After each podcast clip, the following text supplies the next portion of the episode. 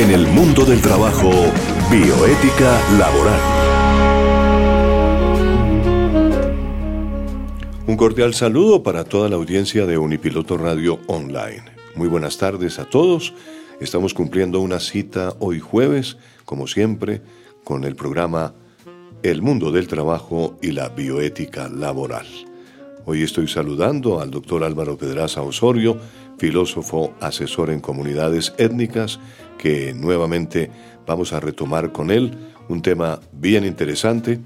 A Jesús Emiliano Castañeda Palacios, experto de empleabilidad, que es nuestro consultor en ese tema, al doctor Octavio Arcila Quintero, filósofo y abogado experto en bioética laboral, que desde Armenia nos acompaña siempre, a Estefanía Gómez Castaño, coordinadora artística y cultural de este programa, al doctor eh, Gabriel Ignacio Gómez Marín, nuestro director, nuestros respetos también, al ingeniero James eh, James Olarte Pedraza, que es el productor del programa y naturalmente la persona que gracias a sus conocimientos de eh, la parte técnica nos ayuda para que estemos al aire en este espacio del mundo del trabajo y la bioética laboral.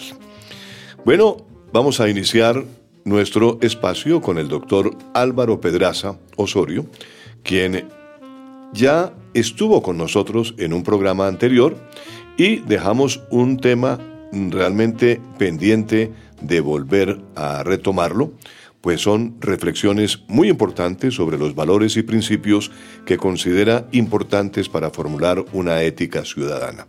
Yo quiero recordar a la audiencia que el doctor Álvaro Pedraza Osorio es un ser humano con devoción genuina por el aprendizaje y por el conocimiento. Es un profesional de la filosofía, egresado de la Universidad del Quindío, radicado en Bogotá, con amplia experiencia en procesos étnicos y sociales y conocimiento de las dinámicas de la planeación y el desarrollo. Y durante la última década, él se ha dedicado a asesorar a las comunidades étnicas en las etapas del derecho fundamental a la consulta previa en diferentes regiones de Colombia, especialmente la región Caribe. Doctor Álvaro, muy buenas tardes. Bienvenido nuevamente a este espacio del mundo del trabajo y la bioética laboral. Eh, muchísimas gracias, buenas tardes y encantado de estar aquí en el programa. Claro que sí. Doctor Álvaro, retomemos entonces su reflexión sobre los valores y principios que considera importantes para formular una ética ciudadana. ¿Le parece? Claro que sí. Eh, como afirmaba en la emisión anterior, se vuelve un discurso común hablar de la pérdida de referentes éticos de las nuevas generaciones, sin evidenciarse aún la necesidad de educar en valores y principios desde el ejemplo a, partir de adoptar una serie, una escala de valores que facilite y propicie la convivencia y la realización personal en una sociedad democrática. Usualmente culpamos a los jóvenes de pérdida de valores, pero los adultos no terminamos dando el mejor ejemplo ni teniendo una escala de valores clara para que las nuevas generaciones interioricen dichos valores. Siempre se nos ha enseñado que los valores y principios son relativos, que obedecen a la cultura y al momento histórico. Esta perspectiva desconoce la, la, posibilidad de aprendizaje de la humanidad y la evidencia de unos valores y principios que son legado y patrimonio de la humanidad. De igual manera, afirmaba que la reflexión ética es estrictamente antropocéntrica, es decir, pensada en función del ser humano y atropellando el frágil equilibrio ambiental, lo que nos ha conducido a la crisis ambiental planetaria y a la crisis social que pone en duda la continuidad de la vida humana sobre el planeta. También afirmaba que el capitalismo no solo convierte los recursos en mercancías, también promueve la competencia, el individualismo.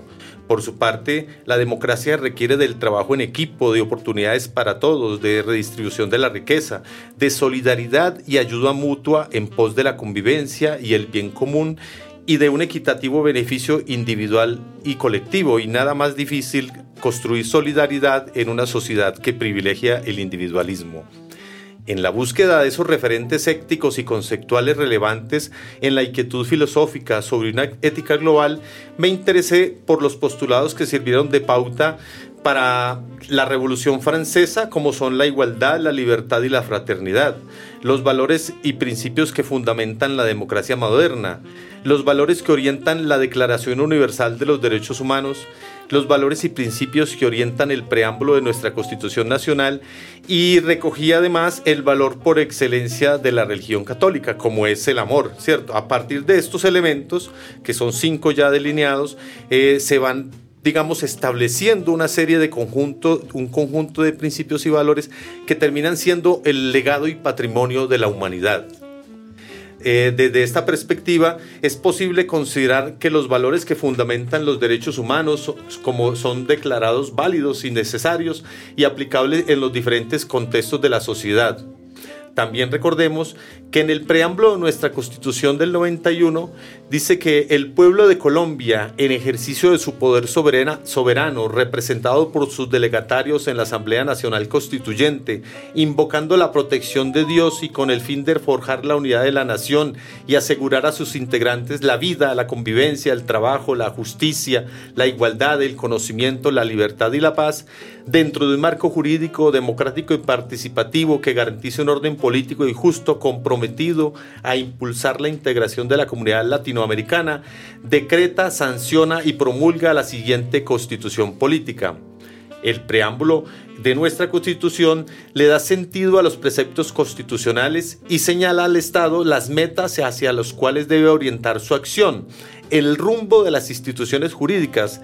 Lejos de ser ajeno a la Constitución, el preámbulo hace parte integral de ella. Es decir, el preámbulo tiene efecto vinculante, pues indica los principios que la orientan y los fines a cuya realización se dirige. Esto lo menciona en la sentencia 477 del 2005 para ser de Colombia una potencia mundial de la vida, como decía anteriormente, se vuelve imperativo adoptar una ética ciudadana compartida como país democrático que quiere pasar de la cultura de la violencia a la cultura de la paz.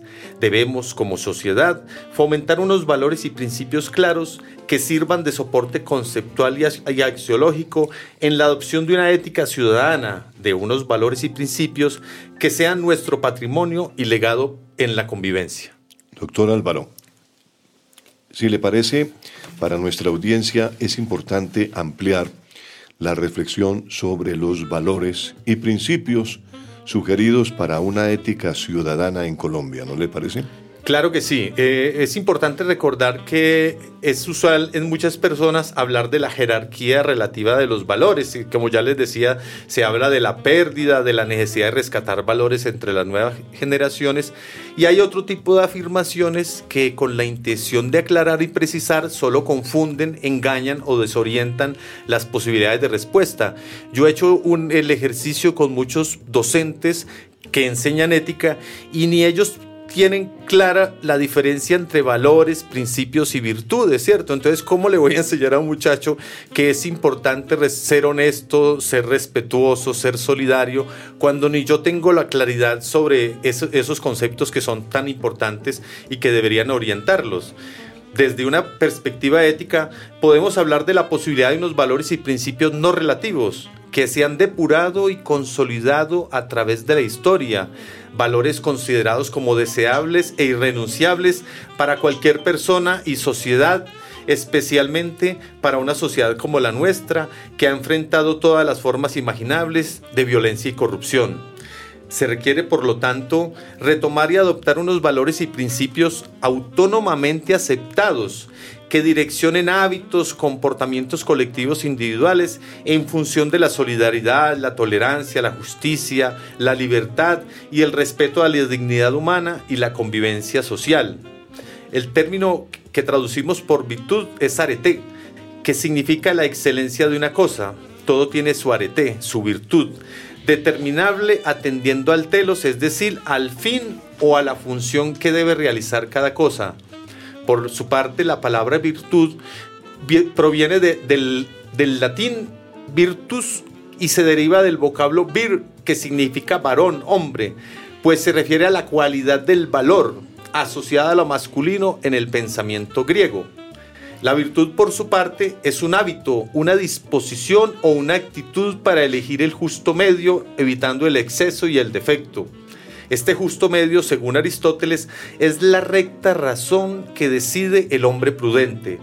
En Ética Nicómaco, Aristóteles expone que la virtud humana no es una facultad sino un hábito, que surge como resultado de la práctica y el aprendizaje.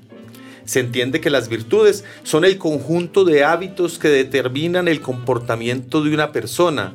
Las virtudes son hábitos buenos que nos llevan a hacer el bien, son el afianzamiento y arraigo de los valores, y los valores son ese conjunto de creencias que orientan la conducta, los, los cuales necesariamente son manifestados a través de nuestras acciones. O sea, uno no puede decir que no es ético, puede ser antiético, pero cualquier comportamiento está orientado por una escala de valores que puede que uno no lo tenga claro, pero que están ahí de trasfondo.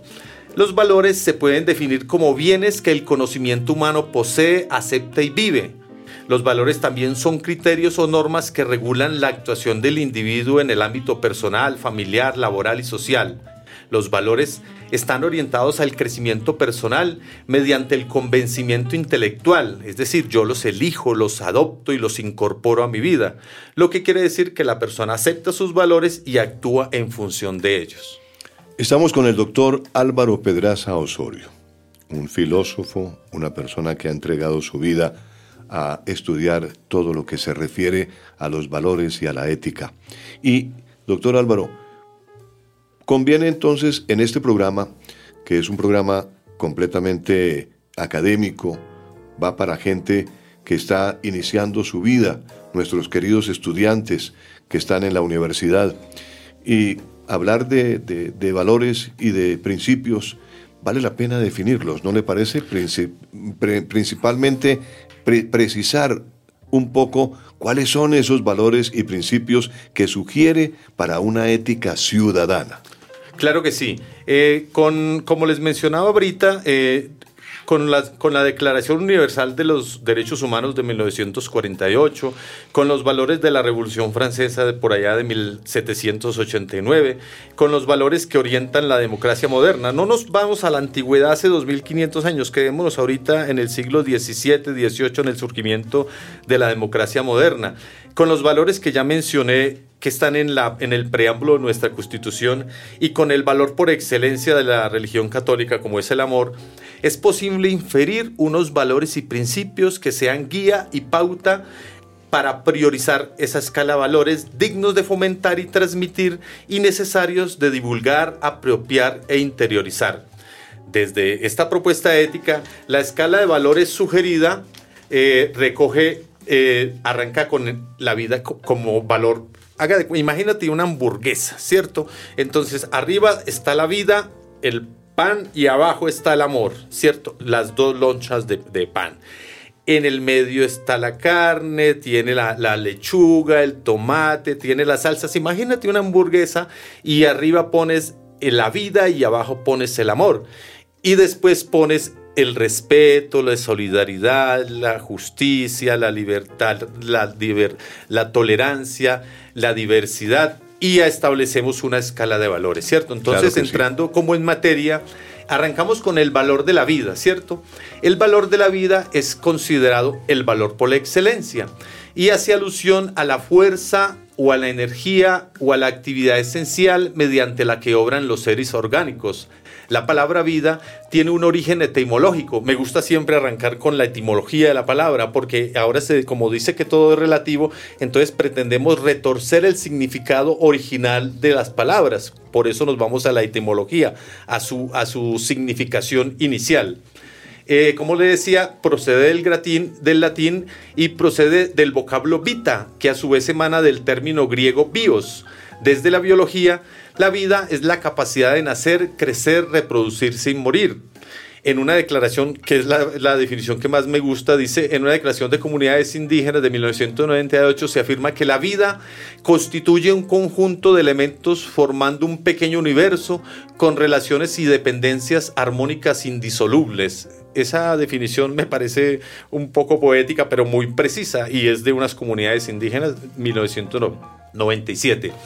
Desde esta perspectiva, la vida como principal valor para que sea satisfactoriamente vivida requiere de tres principios. Es decir, yo no puedo reclamar la vida como valor si no estoy reclamando también unos principios que son una condición sin la cual, como son la dignidad, la seguridad y la integridad para su ejercicio. Y es que no se trata de vivir de cualquier manera se requiere unas condiciones mínimas relacionadas con un nivel y calidad de vida que posibilite una vida digna. Complementariamente, el principio de integridad exige el respeto físico, psicológico y moral y social de toda persona, donde no exista ningún tipo de discriminación, tortura o trato cruel o degradante. En Colombia se ha perdido el respeto por la vida, tanto que no figura como el primero en la escala de valores socialmente validados y aceptados. Alguna vez leí que estaba como de sexto. En este contexto, se hace más oportuno y necesario exaltar el valor de la vida como el principal y primer valor ético a promover y adoptar. Es decir, no se trata de reivindicar la vida sin ningún tipo de garantía y satisfacción, una vida vivida sin oportunidades, sin las mínimas condiciones de alimento, educación y salud, que son las condiciones necesarias para construir un proyecto de vida. Con alguna posibilidad de ser considerada vida digna, no se puede llamar vida, vida sino simplemente supervivencia exaltar la vida sin ningún tipo de garantía como la dignidad y la integridad y la seguridad no es realmente reivindicativo, no confiere a la vida oportunidad humana, ni unas condiciones mínimas básicas para su ejercicio y total satisfacción. El segundo punto es el respeto. Así es. Es ese, ese respeto eh, también se ha perdido mucho, ¿no es cierto? Es una cosa fascinante porque resulta que cuando yo me fui al, diccionario, eh, dice, dice respeto, lo definen como eh, acatamiento, miramiento, sometimiento y deferencia. Y yo me quedé medio perplejo porque, en, ¿cómo así que acatamiento, sometimiento, miramiento?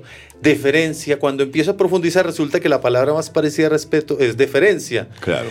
Y, y, deferencia, yo no puedo irle una, eh, o sea, explicarle a una persona una palabra conocida con una desconocida. Entonces me encontré después buscando un diccionario más confiable y en el de la RAE, que la palabra más parecida a respeto es consideración, ¿cierto? Y la palabra, como ya les decía, me gusta arrancar de su origen, procede del latín respectus y se define como acción de mirar atrás, como atención, consideración, acatamiento que se hace a alguien, reconocimiento que se hace de las cualidades superiores de una persona. El respeto es un valor esencial en las sociedades humanas y es una condición sin la cual no es posible la genuina solidaridad y la verdadera libertad para pensar y para amar, ni la expresión más elevada de justicia como es la equidad. El respeto nos impulsa a relacionarnos con amabilidad y consideración con las personas. El irrespeto, por el contrario, es considerado como una falta grave para la sana convivencia entre las personas. Parece redundante expresarlo, pero debemos partir de sentir respeto por uno mismo, lo cual se demuestra al tratarse con consideración y amor, o sea, respeto a uno mismo, y porque a veces nosotros exigimos el, el, y el respeto no se exige, el respeto se gana. En esa búsqueda de significados, eh, como me pareció que la definición se quedaba corta, yo me inventé mi propia definición. Claro. Entonces, la definición que, que desde mi perspectiva, para ampliar la definición de respeto más allá de lo humano, es, consideración con la dignidad humana y la integridad planetaria. Esa no es una definición de diccionario, es una definición filosófica que, consulta, digamos, que busca ampliar más allá de lo humano la, la, definición del respeto. Claro. El respeto, por lo tanto, es condición necesaria para construir mejores relaciones humanas y sociales en las cuales se tenga consideración por la dignidad humana y por la dignidad inherente a todo ser humano. Obviamente, se infiere que el respeto es un sentimiento racional, deseable, apropiado y pertinente para la unidad y convivencia de los seres humanos que construyen su proyecto de vida en cualquier territorio planetario como, como filósofo, considero que al igual que otros conceptos importantes, la definición de respeto debe ir más allá de lo antropocéntrico. Por eso le, le explicaba cuál era la, la definición a, a la que yo había llegado. Sí, señor. Una muestra de respeto hacia los demás consiste en escuchar lo que piensan y tienen para decir y expresar otras personas. También siendo empático. La vez pasada eh, me engañó el subconsciente y estaba hablando de respeto y terminé mencionándolo con la empatía. Eh, como les decía, la, la, ética, la empatía va más allá del respeto porque exige como ponerse en los sentimientos, emociones de la otra persona. Es decir, defendiendo nuestros derechos a respetando los derechos de, los demás, haciéndolo de forma educada y no agresiva. La falta de respeto puede ser causa de generación de conflicto y violencia en los escenarios y situaciones de nuestra sociedad. Claro, muchas veces le dicen a uno, usted me tiene que respetar mi experiencia. ¿Sí? Yo soy una persona que tengo una experiencia y merezco respeto, dicen, dicen las personas cuando hablan de su experiencia. Ese respeto, ¿cómo se podría calificar? primero, pues el, respeto como se gana por mérito propio y por capacidad. A veces uno utiliza eh, la experiencia como justificación para perpetuar la mediocridad. Suena un poco fuerte y hasta agresivo, pero, pero realmente hay gente que dice, no, yo toda la vida lo he hecho así y ha hecho las cosas mal, ha sido un poco desobligante con, con las otras personas. Entonces uno no puede justificar desde la experiencia eh, eh, cualquier comportamiento, porque de pronto le pasa como como el humor de Mafalda, que dice que, que cuando eh, me aprendí todas las respuestas, me cambiaron las preguntas. sí, efectivamente. Ese es un personaje de Muy interesante en esto de la ética también, ¿no es cierto? Así es. Muy bien. Doctor Álvaro, entremos en, la, en, el, en el otro principio o valor, solidaridad. Ajá. Eh, la palabra solidaridad expresa la cualidad de ser solidario que se, es, decir, que se adhiere a una causa común. Es un valor que se caracteriza por la colaboración mutua entre los individuos y las personas. Desde un enfoque ético-filosófico, la solidaridad es una actitud moral que participa a su vez de la ética de las virtudes y de la ética de los principios. El concepto de solidaridad tiene una larga historia en su relación con la democracia republicana, incluso antes de su autonomía política.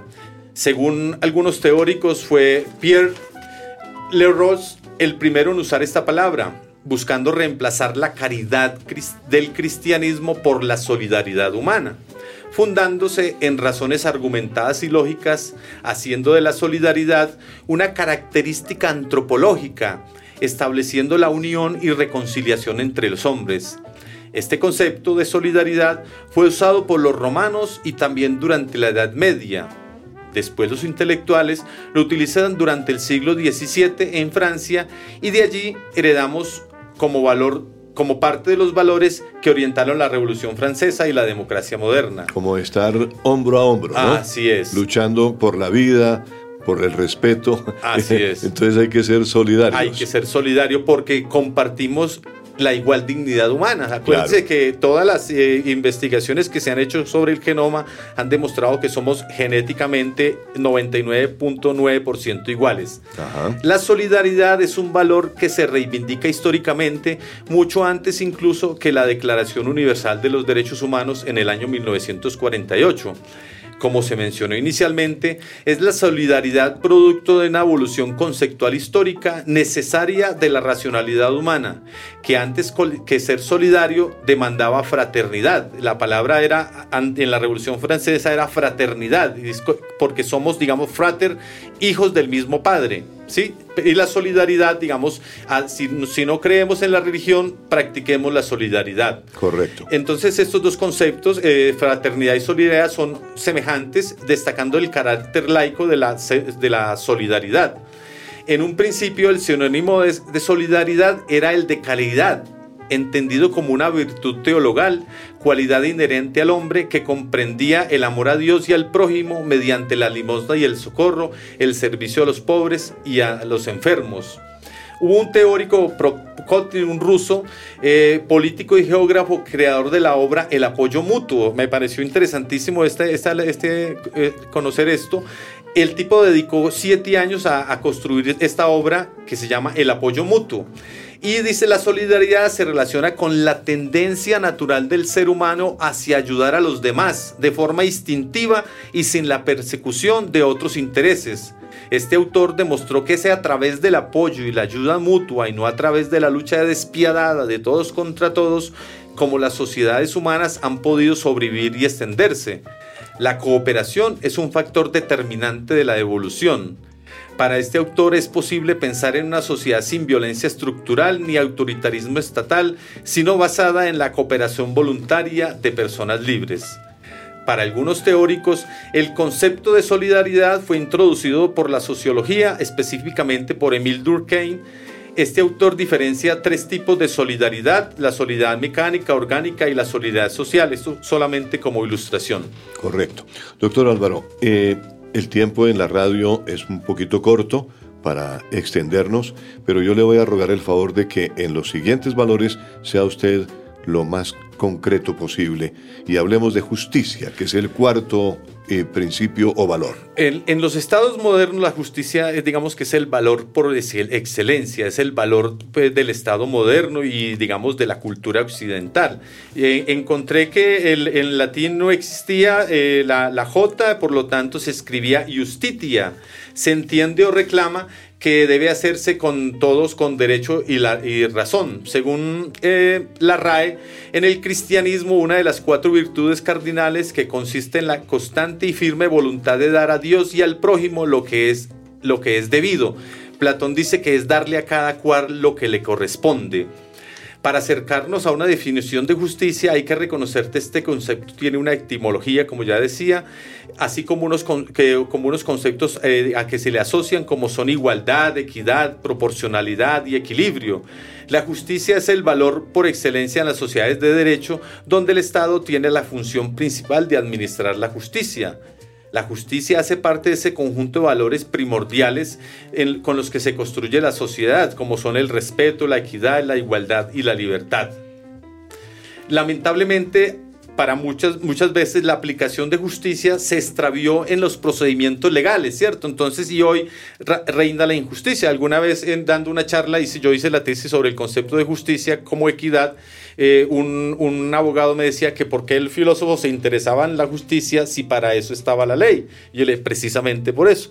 Porque a veces la ley, como decían los antiguos, eh, la ley obedece a los intereses del más fuerte y no necesariamente la ley es justa. Entonces a veces se pierde en ese entramado, se pierde la aplicación de la justicia. De hecho, en el derecho eh, hay personas que interpretan la ley. Es una forma de hallar una justicia, ¿no? Interpretarla bien. Porque muchas veces eh, la interpretación no corresponde con lo que es justicia. Así es. Por ahora, eh, digamos que en los últimos tiempos se ha vuelto muy importante el derecho precedente en Colombia, ¿cierto? Exacto, exacto. Eh, siempre me ha interesado, eh, siempre le ha interesado hasta el más ignorante exigir justicia cuando ve limitado o vulnerado sus derechos. Se exige justicia cuando hay un reclamo o inconformidad, cuando no se da lo que el otro considera le toca y le corresponde algunos teóricos afirman que el origen de la justicia se remonta a la necesidad milenaria de mantener la armonía entre los integrantes de la sociedad. En cuanto a la libertad, que para muchos es también un valor supremamente importante, para mí es muy importante, pero más importante me parece el respeto, la solidaridad y la justicia. La palabra libertad proviene de libertas. El término libre se ha añadido al sufijo dat que significa cualidad de. La libertad implica actuar de acuerdo a, de, acuerdo a la conciencia propia. De este modo, la libertad significa autonomía y capacidad de decisión propia. En este caso, yo, yo también tengo una definición, digamos, técnica de, filósofo y es la, libertad como el ejercicio responsable de la autonomía, ¿cierto? Para hablar de, de libertad debo necesariamente ser responsable porque hay una elección, una elección sin coacción. ¿Cierto? Entonces, libertad entendida como ejercicio responsable de la autonomía. Es el valor por excelencia que, reclama todo ser humano en cualquier contexto y, lugar, especialmente los ciudadanos, los seres humanos de la cultura occidental. Este valor y derecho se convierte también en obligación de, todo ser humano, según Eric Fromm. Eh, está limitado por el respeto a las libertades humanas. Es decir, no hay libertad sin límite y en la práctica comprobamos que la verdadera libertad es intelectual y espiritual y dependiendo de la actitud mental, hasta un prisionero puede buscar ser un espíritu libre a pesar de su encierro. Usted está haciendo uso de la libertad de expresión, por ejemplo, en este momento. así es. Ante un micrófono, usted hace uso de su libertad de expresión, pero lo está haciendo con responsabilidad, porque la, la responsabilidad no está al margen de la libertad, ¿no es cierto? Ah, así es. Realmente, usualmente las, las personas no relacionan la responsabilidad con la libertad. Y como la libertad es una elección sin coacción, cuando yo decido, lo mínimo que pido es que tú seas responsable con tu decisión, es decir, que asumas sus consecuencias. Entonces hay una relación indisoluble entre libertad, autonomía y responsabilidad. Exactamente, y eso lo, es, lo hemos sostenido los comunicadores, los que estamos al frente de la, de la comunicación y que utilizamos este aparatico que es que puede ser eh, un arma muy peligrosa si se usa sin esa responsabilidad, ¿no? Claro que sí. se tiene una mayor responsabilidad por la implicación que tiene. Eh, desde un micrófono se puede adoctrinar o se puede liberar seres humanos. Tiene un potencial enorme. La libertad es una decisión personal que se traduce en comportamiento y actitudes cotidianas desprovistas de coacción que orientan pensamientos y acciones en la construcción de la realidad y de un proyecto de vida sin desconocer la naturaleza colectiva y social del ser humano, porque eso también es una reflexión superada. El ser humano necesita del otro para realizarse como tal. La libertad para algunos está supeditada o para otros potenciada por las normas y patrones de comportamiento y convivencia que se crean para regular la vida del ser humano.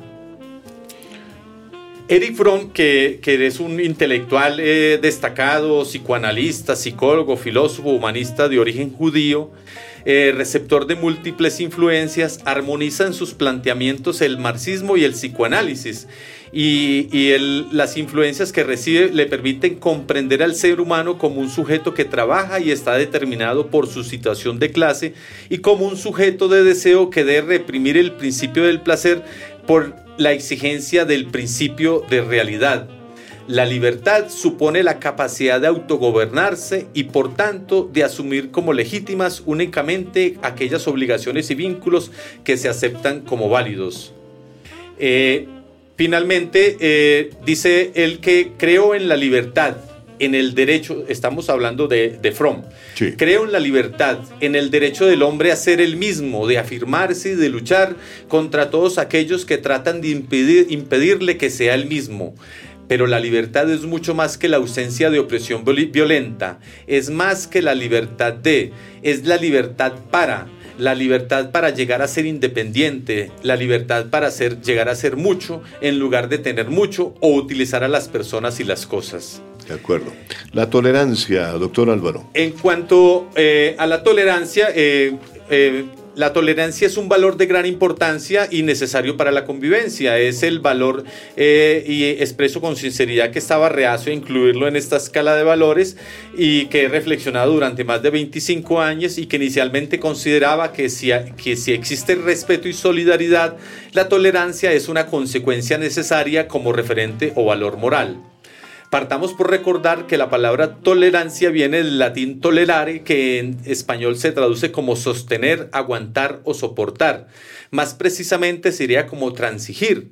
La tolerancia es uno de los valores humanos más exigidos y demandados en este nuevo siglo y guarda relación con la aceptación de aquellas personas, situaciones o cosas que se alejan de lo que cada persona posee o considera dentro de sus creencias o que no se adecúan al propio sistema de valores. Para muchos, la tolerancia en general es un concepto vacío, una noción utópica que requiere llevarse a un contexto específico para que adquiera sentido. El valor moral de la tolerancia o de la intolerancia debe apoyarse en supuestos históricos, culturales y sociales que es preciso identificar en cada caso particular. Sin embargo, llegué a la conclusión de que en el, actual momento histórico la tolerancia es un valor a defender en un mundo asediado por fanatismos de todo tipo La tolerancia se considera hoy una virtud importante en los sistemas democráticos, ocupando un lugar destacado en la agenda política de las naciones. Diferentes teóricos a través del tiempo se han ocupado de, hablar de la tolerancia, desde Santo Tomás, John Locke, Jeremy Bentham, John Stuart Mill, eh, Baruch Spinoza, William Leibniz. Eh, y diferentes autores, Diderot, eh, Rousseau, Hume, Kant, Proudhon, mejor dicho, todos han tocado el concepto de tolerancia y ocupa un lugar en, todos estos pensadores. Eh, aclarando que fue John Locke quien acuñó el concepto moderno de tolerancia para superar las divisiones y enfrentamientos civiles y religiosos de su tiempo. El punto de partida de tolerancia se ha construido históricamente a partir de parámetros religiosos, en los cuales la intolerancia primaria iba asociada a las religiones monoteístas. Inicialmente, la tolerancia buscaba generar una convivencia entre las convicciones y creencias religiosas, siglos XVI y XVII.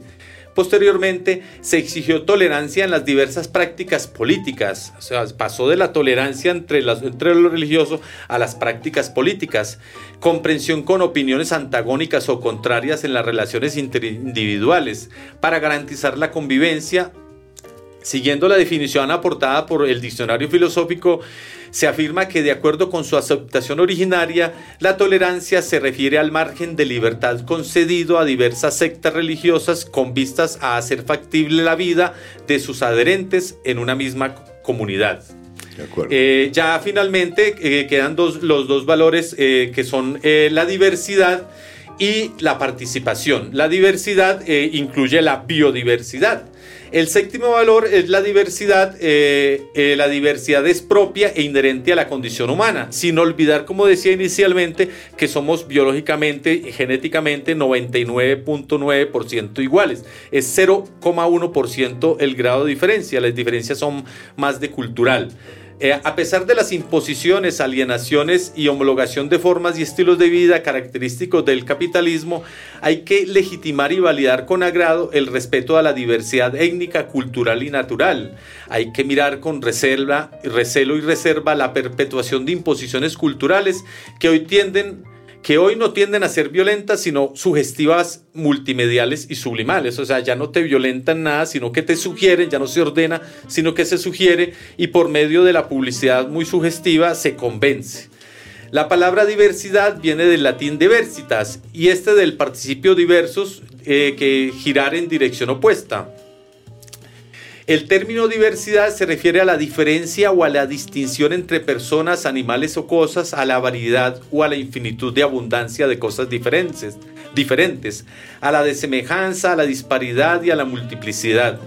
Hoy se imponen, en contra de la diversidad, se imponen modas, gustos, preferencias, deseos y hasta sueños. La idea es reproducir el sueño americano todos perpetuadores del individualismo, la, la esbelteza anoréxica, el consumismo, la utilidad.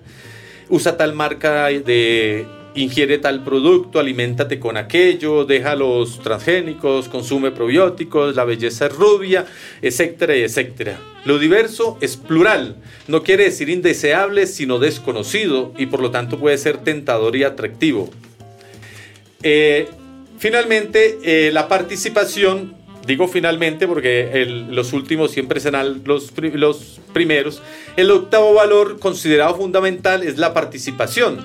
Según su etimología, eh, viene del latín, según el verdadero origen de la palabra, desde una perspectiva católica, cuando hablamos de participar, hablamos de tener en parte, eh, hacer parte de la plenitud del reino. Para múltiples autores es fundamental la importancia del tema de la participación y los distintos aspectos que se revisten en el discurso teológico. Entonces pasamos de participar de la plenitud del, rey, del reino a la participación social y política. La participación implica hacer parte activa de algo, no es algo que se posee, más bien es algo que se ejerce, que se comparte y que encuentra su plenitud con otros. La participación ciudadana consiste en el involucramiento activo de los ciudadanos en los procesos de toma de decisiones públicas. Participar es intervenir, colaborar, contribuir en actividades de forma intuitiva o cognitiva. La participación ciudadana constituye un medio idóneo para alentar la práctica de los valores éticos y cívicos y mucho más aún para educar a las personas y autoridades en los aspectos que implican la vida en sociedad y en democracia, pues el combate es a la, a la deshonestidad. La participación como valor es una herramienta para lograr que las personas se unan para un bien común. Esto significa que todos debemos integrarnos a las iniciativas creativas y constructivas diseñadas para otras personas y también para que hagan parte de la misma.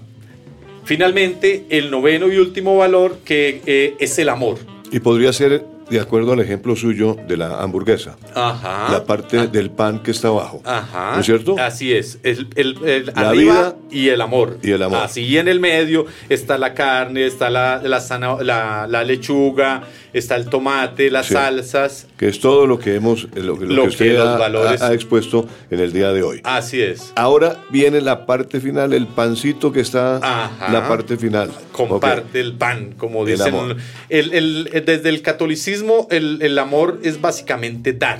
Dar sin pedir nada a cambio, ¿cierto? Sí. Como filósofo, eh, en el diccionario filosófico Ferreter Mora, que dicen que es la Biblia del filósofo, le dedica más de seis páginas al amor, porque mucha gente lo define como un sentimiento, como una emoción, y no pasamos de allí, ¿cierto? Pero si vemos la perspectiva católica del amor como dar y como dar de manera incondicional, sin esperar retribución, solo da el que tiene que dar. Hay mucha gente que dice, yo no tengo nada para dar, pues comparte la palabra, comparte la alegría, la buena intención hay, mucha, hay mucho que compartir. Claro. El amor, el, todo mundo cree saber qué es y lo vive con intensa pasión. Lo consideran un sentimiento, el estado superior de la amistad, es el valor cristiano por excelencia para la religión católica. Eh, y yo digo que la, la, religión católica se puede considerar sin prejuicios la filosofía del amor. Y es el último valor porque los últimos siempre serán los primeros.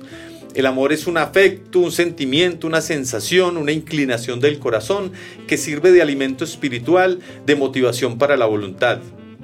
Es preciso decir que se realizan muchas insensateces justificándonos en el amor. Si bien la pasión es condición necesaria en la relación de pareja, no es realmente amor, sino un condimento delicioso del disfrute y del goce corporal. Por, por, amor se violenta, se agrede, se humilla, se lastima y se mata, y todo se justifica por amor, desconociendo que el verdadero amor es un sentir que se refleja en la práctica y compartir cotidiano, en el brindar, en el dar sin interés, sin esperar nada a cambio. Como poeta considero que es más cercana la expresión poética para, para aproximarse a la definición de, lo que es el amor. Este valor ético por excelencia debe guiar debe ser guía de los actos, amor por la humanidad y por el planeta Tierra, amor por las personas cercanas o lejanas o desconocidas, amor por sí mismo y amor en cada acto y pensamiento. ¿Eso es mucho pedir? Quizás, pero cada uno de nosotros somos la simbiosis de dos, fruto de amor, bondad generosa del Creador que posibilita la vida en su sencillez y complejidad. Óigame, doctor Álvaro, ¿qué invitación le haría usted finalmente a quienes nos escuchan en este instante y quieren adoptar estos valores y principios de una ética ciudadana al mundo del trabajo y la convivencia social? Bueno, eh, a las personas que nos están escuchando, pues ya escucharon la, definición de cada uno de estos valores, a que, a que reflexionen en torno a ellos y en la medida de lo posible los compartan con sus hijos, ¿cierto? Si, si es un docente que haga ejercicios para ver de cómo interiorizamos esta escala de valores, como digo, si eh, son un legado de la humanidad, ¿cierto? En más de 300 años de historia hemos construido este legado eh, axiológico, entonces incorporémoslo a nuestra vida práctica. Como decía antes, es imposible convivir en sociedad sin incorporar un conjunto de prácticas y valores para orientar la convivencia. No hay mejor manera de educar en valores y principios si no es con el ejemplo. Hemos, nos hemos vuelto a veces muy buenos discurseros, pero muy malos para dar, para dar ejemplo. Es decir, a partir de acciones que guíen a la convivencia y a la vida buena. Más que discursos convincentes y elaborados, son mejores acciones y prácticas que sirvan de referente para la vida, el bienestar y la convivencia social.